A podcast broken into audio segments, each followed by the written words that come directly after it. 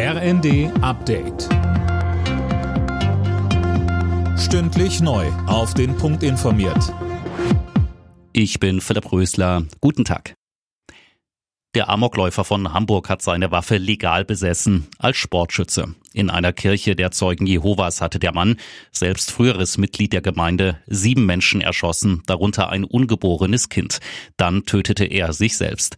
Laut Hamburgs Polizeipräsident Meyer gab es einen anonymen Hinweis, dass man dem Mann die Waffe wegnehmen sollte.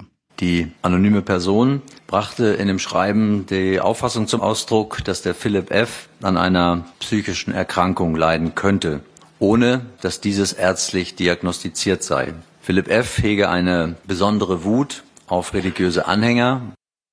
Der Mann wurde überprüft, sei dabei aber nicht negativ aufgefallen und durfte die Waffe behalten. Die Anteilnahme nach dem Amoklauf in Hamburg ist groß. Kanzler Scholz spricht von einer brutalen Gewalttat. Er twitterte, dass seine Gedanken bei den Opfern und Angehörigen seien. Innenministerin Faeser versicherte, dass mit Hochdruck zu den Hintergründen ermittelt wird. Bundesfinanzminister Lindner hat die für die kommende Woche geplante Vorstellung des Bundeshaushalts 2024 verschoben. Grund der anhaltende Streit in der Ampelkoalition. Mehr von Daniel Stuckenberg.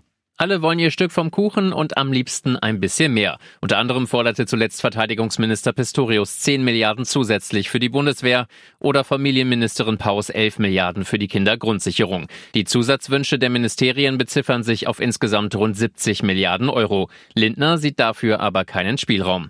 Laut Finanzministerium sei die Verschiebung der Haushaltseckpunkte aber kein Problem. Die Regierung habe dafür noch bis Sommer Zeit. Mit der Partie Köln gegen Bochum beginnt am Abend der 24. Spieltag der Fußball-Bundesliga. Bochum ist Tabellenletzter, Köln aktuell auf dem 12. Platz. Highlight des Spieltags ist das 100. Revierderby zwischen Schalke und Dortmund morgen Abend.